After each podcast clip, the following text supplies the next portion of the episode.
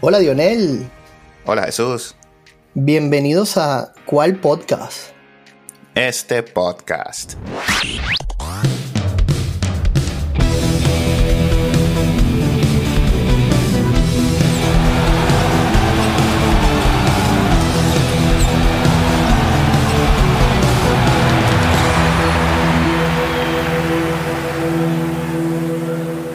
Bueno, Dionel, antes de comenzar con estos playoffs de la NBA, quiero invitar a nuestros escuchas a que nos sigan en nuestras redes sociales, arroba cual piso podcast en Instagram y en Twitter. Sí, señor. Y recuerden suscribirse a YouTube y a Spotify. Ahí vamos a estar colocando nuestros episodios. Y eh, bueno, en su plataforma de podcast favorita. Bueno, y directo a materia. Anoche acabaron los últimos cupos con los play-in y estamos a pocas horas del primer juego, Dionel. Sí, señor. Estamos aquí grabando justo antes del primer encuentro del este de la NBA que nos trae un juegazo, hermanas. Los Nets de Brooklyn contra los Philadelphia 76ers. Nets, sexto sembrado, y Philadelphia, que mete a los equipos de todos lados, tercero del este con un candidato a MVP en Embiid. ¿Qué te parece? Me parece de verdad uno de los enfrentamientos más parejos que vamos a tener. Los Nets se vieron un poco raro con estos cambios que hubo muy sonados. Una de sus figuras, Irving, dejó el equipo. Y eso, lejos de, favorecerlos, los hizo hacer mejor equipo. Sí, señor. Así parece. Y por el otro lado tenemos a los 76ers con un fuerte candidato a MVP? Joel Embiid. Y bueno, Harden, que eh, nadie nombró a Harden este año y fue el campeón asistencia. Hermano, este señor tiene un récord en la NBA de participaciones consecutivas a playoff. Bueno, muy bien por Harden. Siempre hemos hablado de esto, de esta figura, de estos nombres, pero este caballero podemos decir que fue, podemos llamar un antes y un después de Harden este jugador cambió la manera de jugar basquetbol. Este fue una de las primeras personas con esos dribles, esos pasos atrás, que se liberaba la marca y daba esa oportunidad de triples.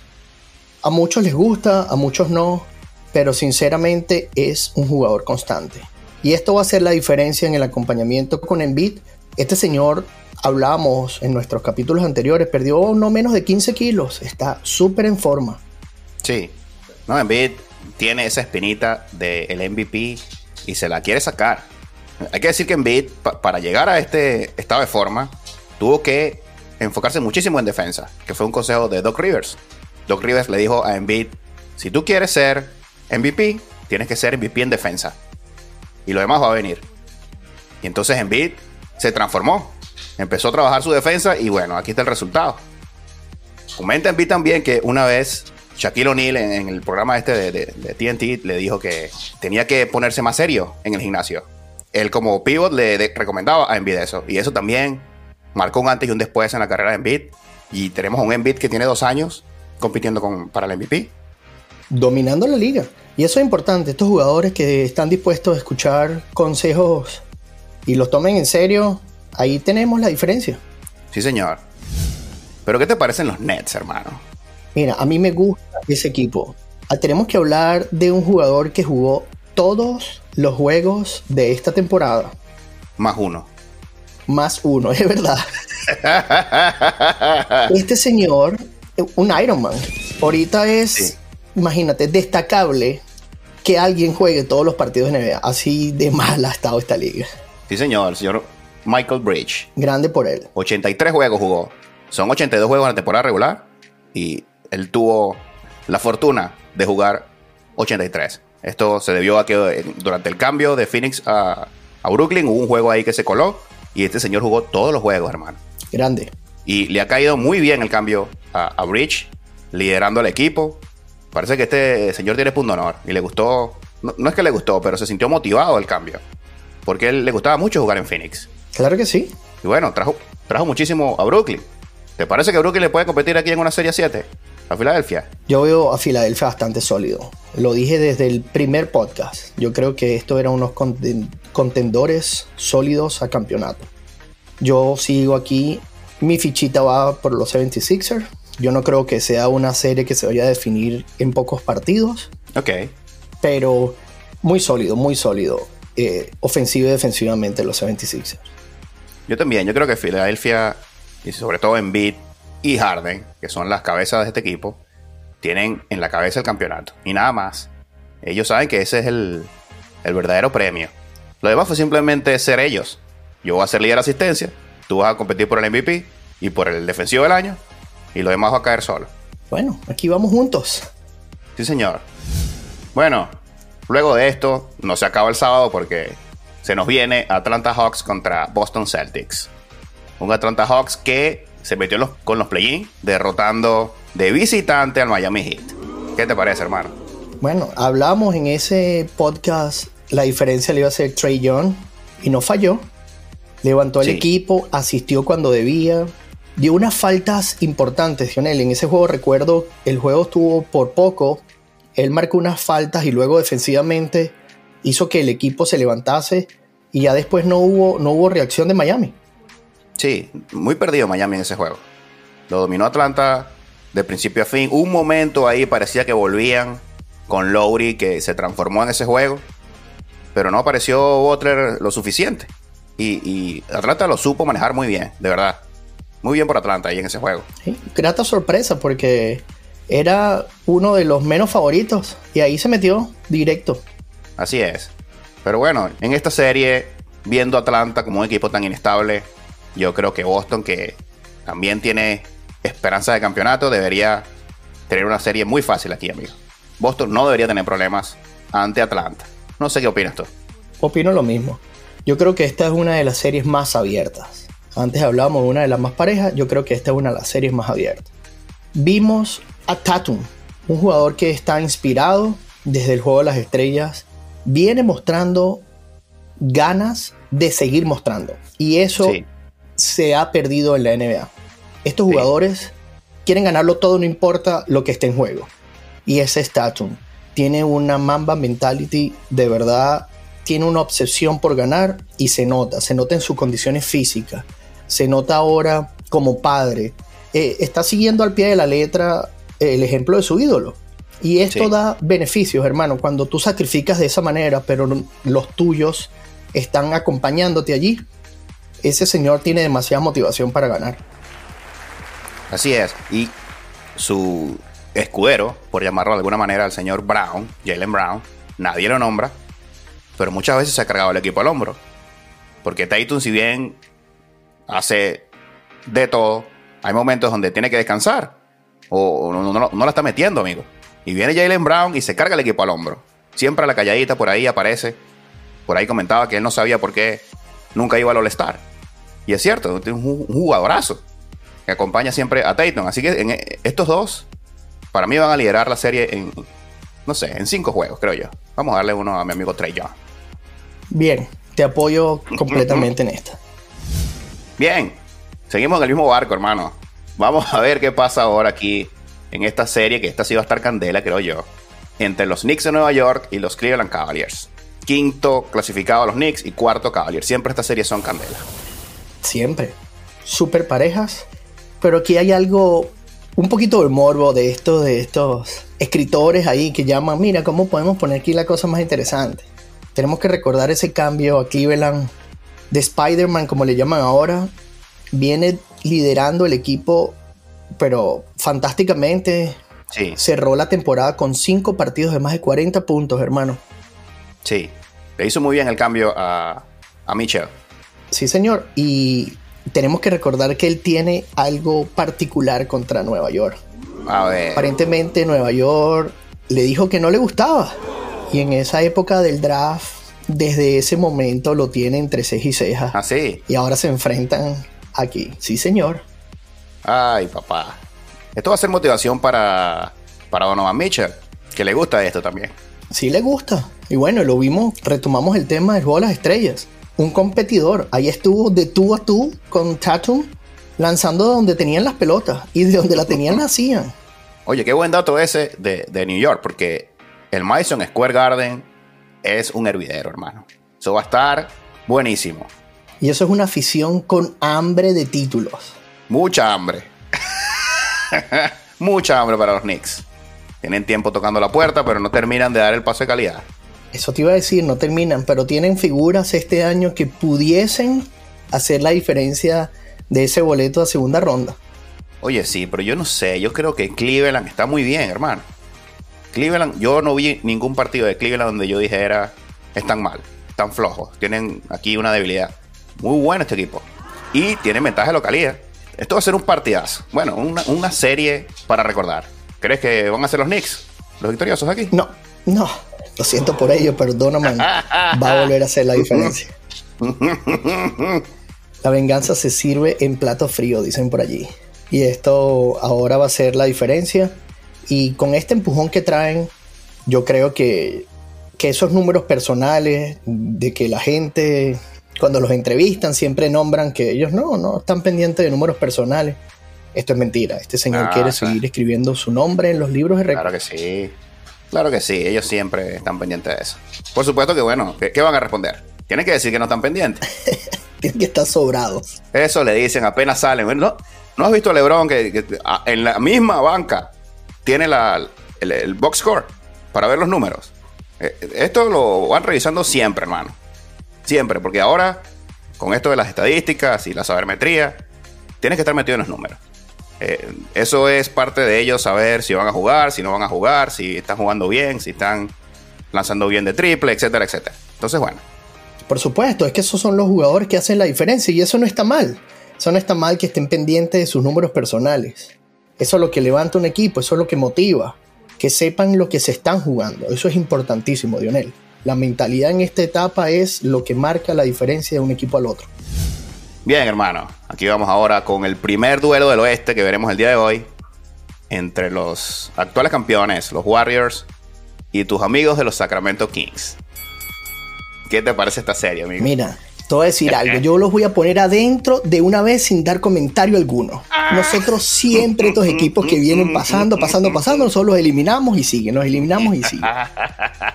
A dolor de mi hijo, Leo, que le encanta eh, los Golden State Warriors por su primito en Nueva York, te voy a decir algo. Este equipo sigue roto.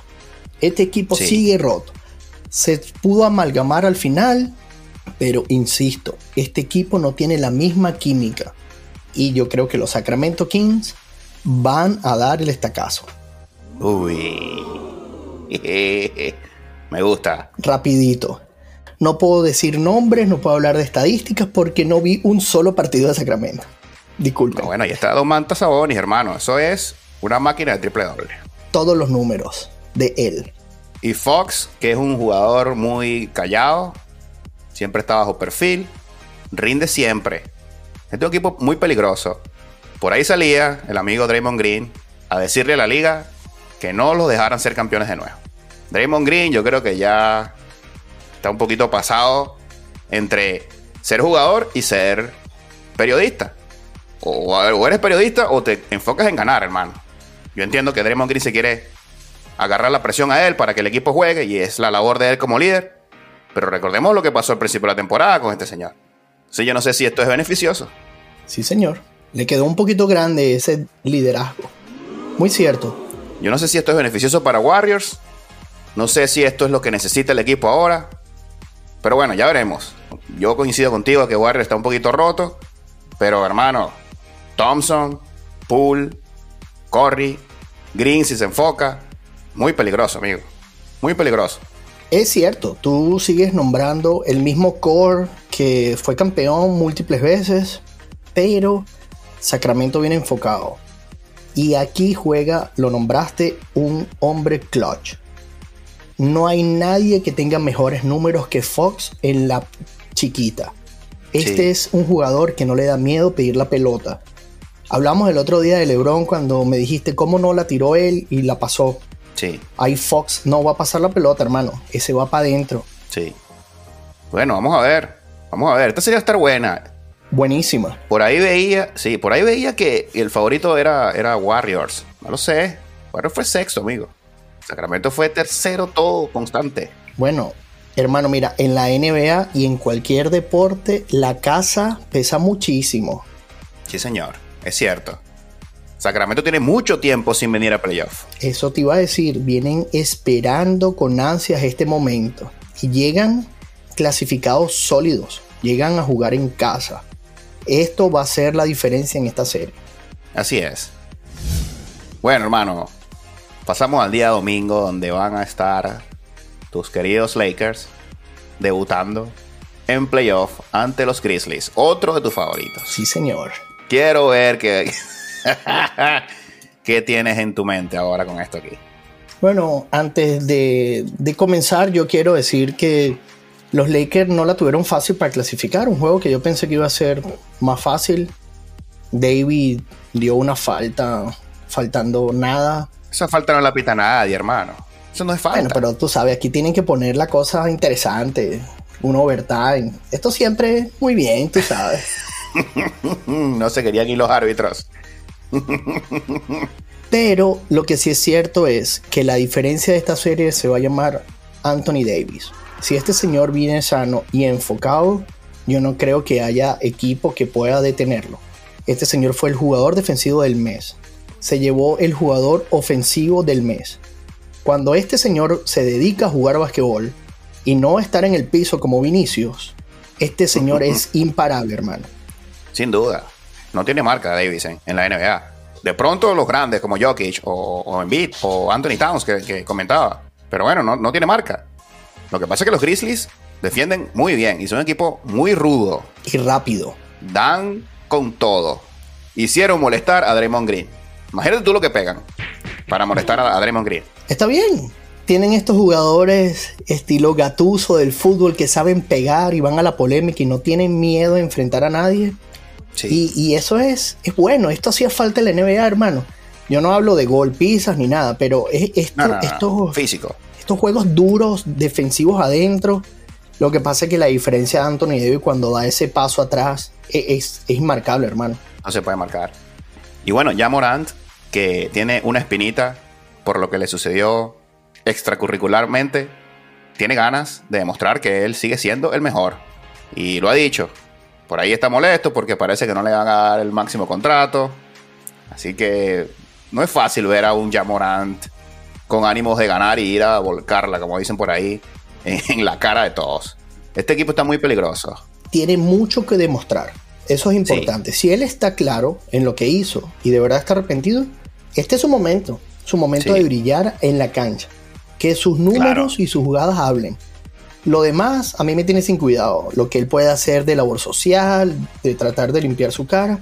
Juegue al basquetbol, señor. Que usted tiene el material para años establecidos en el mejor NBA. Hermano, cuéntame de Russell, porque me comentabas que iba a ser un complemento perfecto para LeBron, pero en el juego aquel... Dos puntos. No vino. No vino Russell. No vino, no vino, y eso fue la diferencia. en el juego anterior se había mandado 32 puntos y en esto le faltaron 30 puntos a los Lakers. Solo que los Lakers tuvieron el complemento en, el juego adentro y, no, no pesó tanto. Pero definitivamente este señor tiene que acompañar a LeBron y a Davis. Pero hermano, Minnesota estaba por la mitad. Aquí la diferencia la hizo el alemán. Minnesota estaba incompleto, amigo. ¿Qué pasó ahí? Muy mal, muy mal. Cuéntame de LeBron, ¿qué esperamos de LeBron aquí? Bueno, no sé si tuviste la rueda de prensa al terminar el juego. Ya él sabía contra quién se iba a enfrentar. Y le hicieron una pregunta el hombre habló de todos y cada uno de los jugadores. Puntos, minutos jugados, asistencias, rebotes, de todos y Ese señor es una máquina, Dionel. Sí, sí. Y aquí tengo que recapitular. Este es 90% del juego es mental. Y este señor tiene en su cabeza antes del partido quién lo iba a marcar, contra quién se va a enfrentar, en dónde se para el jugador que cuando él cobra el tiro libre. Ya este señor ganó, Dionel. Sabe las jugadas del otro equipo. Ya este señor ganó. Es lo que tienes que ponerla adentro ya. Cuando tú tienes un equipo aquí que no es que venga alguien a decirte, mira, en este momento, ya él tiene ese juego en la cabeza. Estos son gente como las, las preparaciones mentales de la Fórmula 1 que pueden ver la carrera en su mente con los ojos cerrados, dónde viene la curva, a qué velocidad tienen que tomarla, a dónde frenan. A este nivel está LeBron por esto ese señor tiene 20 años dominando la liga. Sí, señor. Y aquí está de nuevo en playoff. No la tiene fácil. Es un bonito reto para LeBron. Por supuesto, eso es lo mejor. Pues si sale airoso de aquí. Uy. Uy. Bueno, yo voy con él. bueno, muy bien, amigo. Seguimos en fiesta de NBA. Porque vienen los hits ante los Milwaukee Bucks. Epa, no te mojaste. No te mojaste. No, yo creo que, de verdad, yo creo que los Grizzlies son superiores. Aquí los Lakers tuvieron muchísimos problemas para ganarle a Minnesota, amigo. Tuvieron problemas para clasificar. Si bien han estado plagados de lesiones, es entendible eso. Pero tú tienes que estar compacto para playoff. Y los Grizzlies están, están compactos. Los Lakers se armaron a mitad de temporada con estos cambios. Salieron de Westbrook, trajeron a Russell, que como te digo, no sé qué pasó. ¿Será que Russell le pegó un poquito el frío en los playoffs? Entonces no sé si los Lakers están amalgamados. Los Grizzlies deberían ganar esta serie. Por eso digo que si LeBron es capaz de levantarlos, bueno, hermano, aquí hay que empezar a hacer las estatuas de una vez. De una vez. Bueno, conversaremos de esta. Voy con Grizzlies, pero disfrutaría mucho si, si LeBron hace el milagro. Yo también. bueno, hit contra Box, hermano. ¿Qué te parece esta serie? Bueno, vale. Otro equipo aquí que le costó la clasificación, la sudó ayer. Sí, los hits. Partido disputadísimo. Este, Chicago por momentos apretaba, pero Miami no dejó de estar adelante. Sí. Y hablabas de ese cambio, de ese cambio a último minuto en Miami, que hizo que el equipo se complementara más. Pero ayer fue un solo jugador y yo creo que este jugador va a hacer la diferencia en el resto de la serie. ¿Sabe quién te hablo, cierto? Butler. Sí, señor. Veteranía, pero está súper sano y este da un espectáculo que da gusto verlo jugar, pide la bola, va para adentro. Da gusto verlo. Sí. Da gusto. La cesta, la cesta que metió ayer en el clutch, faltando dos minutos y, y 14 creo. Es una cesta de campeón clutch, campeón, donde te necesita el equipo. Y después da la asistencia para el triple, que fue la daga. Butler es un jugadorazo. Pero hermano, tiene enfrente a los Bucks que están blindados, amigos. ¿Quién marca a Yanis? Nadie. Adebayo es un extraordinario defensor, pero ¿cómo, hace, cómo hacemos con Yanis ante Tocumpo? Y este es otro señor que tiene el MVP entre ceja y ceja. Dijo que iba a dejar de hablar del premio porque siempre se le, se le voltean al final. Pero esto es una mentira del tamaño de Yanis. Este señor va por el MVP. sí, vale. Ah, Yanis es un MVP. ¿Quién no duda? Es un MVP. Nadie, nadie. Yo creo que este es e, este relevo que hacía falta a la NBA de frescura, de, jugador que, que, está enfocado, que es amable, que juega un buen basquetbol, que está extenso de, de lesiones. No, no, es un gustazo ver a Janis. Yo recuerdo en su primer año de rookie cuando él estuvo bien mal porque no fue al juego de las estrellas. Porque decía jocosamente que nadie sabía escribir su nombre. Y entonces en aquel momento eran las votaciones en Twitter y él decía, bueno, pero ¿cómo la gente vota por mí? No caben los caracteres nada más con mi nombre. No caben. Y desde ese momento ese señor se dio a la tarea de posicionarse en, el, en el número uno. Y ahí lo tenemos. Tiene desde ese momento, de su primera ausencia de la NBA, desde que se juega este nuevo formato, ha sido el equipo de LeBron contra el equipo de Giannis. Eso ya es mucho decir, hermano. Sí. Bueno, sin duda una de las caras de la NBA hoy por hoy. Pero sin duda, yo creo que e, es tanto lo de, lo de, lo de Milwaukee Bucks, que también tiene unas lesiones importantes de este jugador que siempre le acompaña en los momentos chiquitos que estuvo ausente en las últimas dos semanas. Middleton. Middleton. Jugadorazo también. Y yo estoy casi seguro que ni siquiera van a apurar el regreso de Middleton ahorita en la serie. Así de como veo a Milwaukee Bucks. Así parece. Y bueno, Miami se metió aquí en este problema solo. Porque ellos eran el séptimo sembrado, entrando a los play-in. Pero cuando cayeron derrotados ante Atlanta, les tocó la repesca. y se metieron octavos. Y entonces ahora en vez de enfrentar al segundo, les toca Milwaukee. Eso lo hablábamos aquí que te iba a tocar bailar con estos señores. Entonces, bueno. Y le tocó la más fea. Es la más fea. Muy difícil para Miami, de verdad. No creo que Butler pueda cargarse a este equipo ante Milwaukee. Está muy difícil. Va a disfrutar de Butler, de verdad, porque de verdad que es un jugadorazo en playoff. Pero yo creo que Box no debería tener problemas acá. Bueno, amigos, aquí esta serie que va a estar también súper interesante. Los Ángeles Clippers de Russell Westbrook contra los Phoenix Suns de Kevin Durant. Oh, de Kevin y compañía.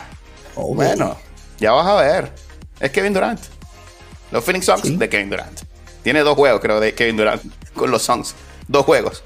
Y son los Suns de Kevin Durant. ¿Tú crees que esta vaya a ser una serie pareja, Dionel? Cuarto contra quinto siempre va a estar pareja. Los Clippers, yo hablaba de que se habían desarmado cuando salieron de, de Wall, salieron de Jerry, Reggie Jackson, pero traen a Westbrook, que por ahí lo liquidaban. Lo sigo liquidando. Y resulta que fue la magia. resulta que fue la magia para Clippers. Y los números de Westbrook se vieron mejorados ampliamente. Empezó a lanzar mejor de campo, más puntos, más asistencia. Liberaron al monstruo, amigo. Y acuérdate lo que decimos aquí. Lo despierten al gigante. Lionel, pero yo tengo que darte un poquito más de contexto de sus números. Paul George y Leonard jugaron apenas 50 partidos, hermano. Alguien tenía que meter los puntos en este juego. Eso es lo que le gusta a Westbrook. Yo te lo comentaba aquí. Westbrook necesita tener la pelota. Por eso para mí no funcionó en los Lakers. Porque en los Lakers la pelota es de LeBron James. No se la puedes quitar a LeBron James. No se puede. Y aunque LeBron quería dársela a veces, no funcionaba. Porque entonces LeBron quedaba como que, bueno, pero ¿qué estamos haciendo aquí en este, en el tabloncillo? Es cierto. A LeBron no le puedes quitar la pelota. Y es lo mismo que, pasa que pasó en Dallas. A Luka Doncic no le puedes quitar la pelota. ¿Cómo le vas a poner a alguien que quiere la pelota? No puedes. Ahora aquí lo trajeron a Clippers, no está George. Leonard no necesita tener la pelota. Y es donde Westbrook puede lucir. Yo creo que eso es, ahí es donde está la diferencia. ¿Y tú crees que Leona y George están al 100% para los playoffs? Porque esto es lo que yo digo. Leonard sí, jugó creo que cuarenta y tantos minutos en, los últimos dos partidos. Eso, es mucho decir. George no está listo. Creo que se va a perder incluso e, este primer juego. Pero aún así, yo no creo que, repito, estamos hablando de Kevin Durant, David Booker y Chris Paul.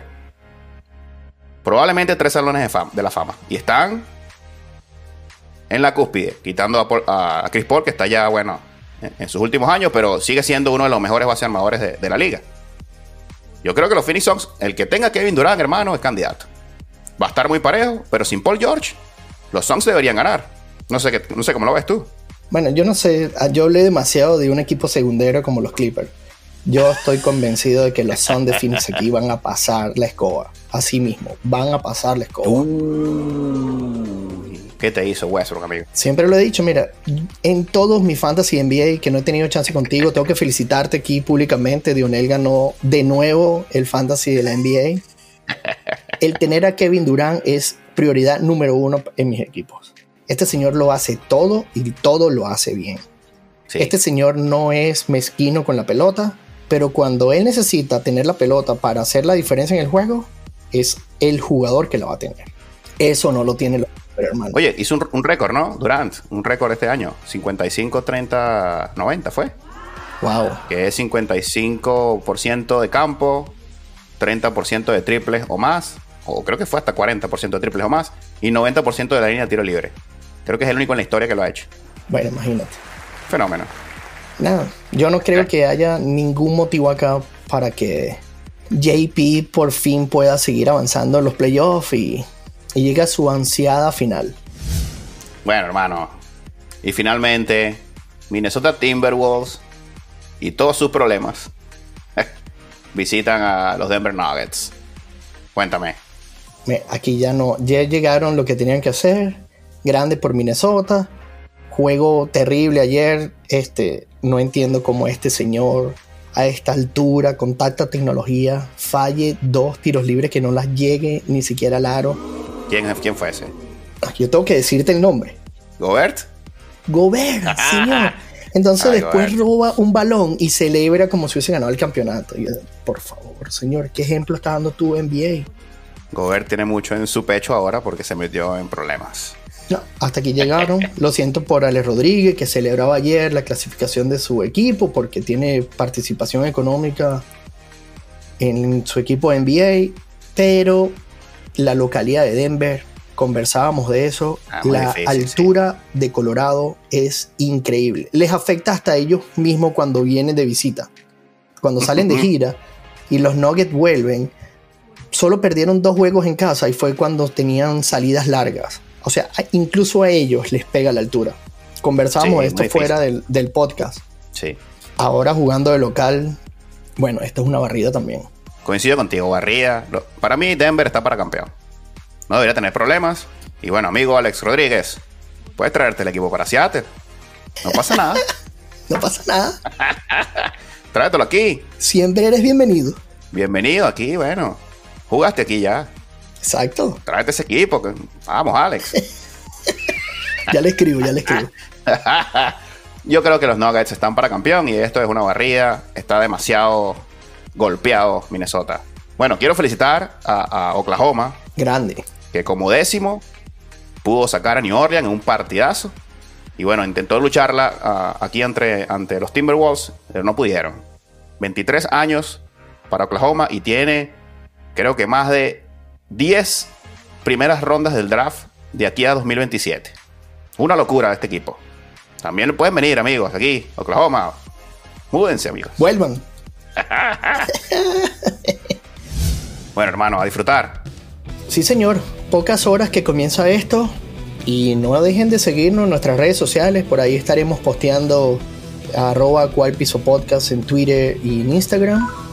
Sí, señor. Y en YouTube, recuerden suscribirse y visitar nuestra página web www.cualpodcast.com. Vienen más cosas. Atentos. Playoff NBA. ¿Cuál podcast? Este podcast.